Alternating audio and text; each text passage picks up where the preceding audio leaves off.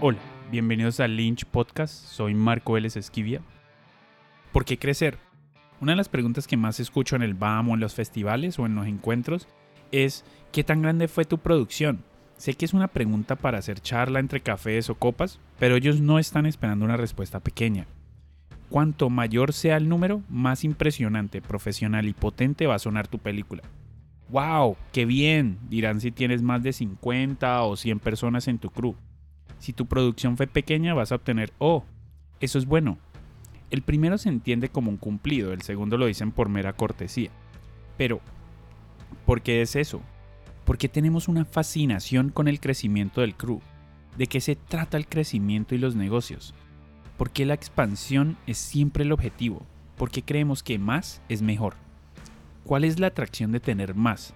Además del ego que nos da decir que tuvimos la mayor cantidad de gente o la mayor cantidad de equipos o el presupuesto más grande. ¿Qué tiene de malo encontrar el tamaño correcto para tus producciones y quedarse ahí?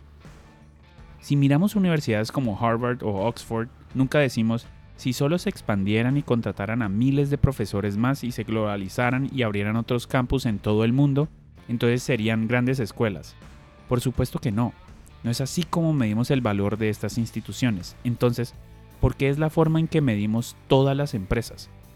Tal vez el tamaño correcto para tu película o tu empresa es de 5 personas, tal vez son 40, tal vez son 200, o tal vez solo eres tú y una computadora. No hagas suposiciones acerca de cuán grande debe ser antes de tiempo. Debes crecer despacio y ver lo que se siente bien.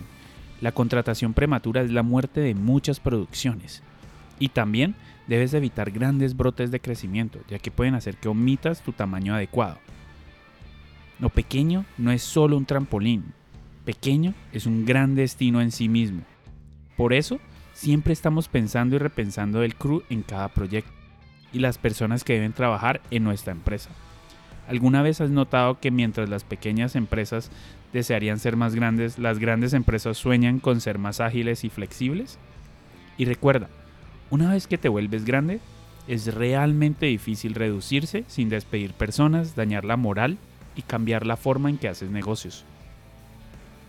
Incrementar no tiene que ser tu objetivo. Y tampoco estamos hablando de la cantidad de personas que tienes en tu crew. También es cierto para el presupuesto, los alquileres de equipos, la infraestructura de preproducción, lo complejo de la postproducción, etc. Esas cosas no suceden porque sí, Vos decidís si quieres tomar todo esto y si quieres estos nuevos dolores de cabeza. Con este tipo de producción te estás asegurando muchos más gastos y estás obligado a crear un negocio mucho más complejo que es mucho más difícil y estresante de administrar y de comercializar. Deja la inseguridad acerca de aspirar a ser una empresa pequeña. Conozco muchísimas empresas de nuestro medio que son absurdamente grandes, pero no pueden sostenerse si no fuera por sus grandes y constantes créditos que tienen. Entonces, Cualquiera que dirija un negocio que sea sostenible y rentable, ya sea grande o pequeño, debería estar orgulloso. Y bueno, y con esto terminamos este episodio de Lynch Podcast. Recuerden que pueden seguirnos en nuestras redes sociales de Instagram, Twitter y Facebook. Y ahí pueden escuchar este podcast en todas las plataformas de podcast como Spotify, Apple Podcasts, Google Podcasts y Deezer. En nuestra página web lynchanima.com. Mi nombre es Marco Vélez Esquivia. See you, amigo.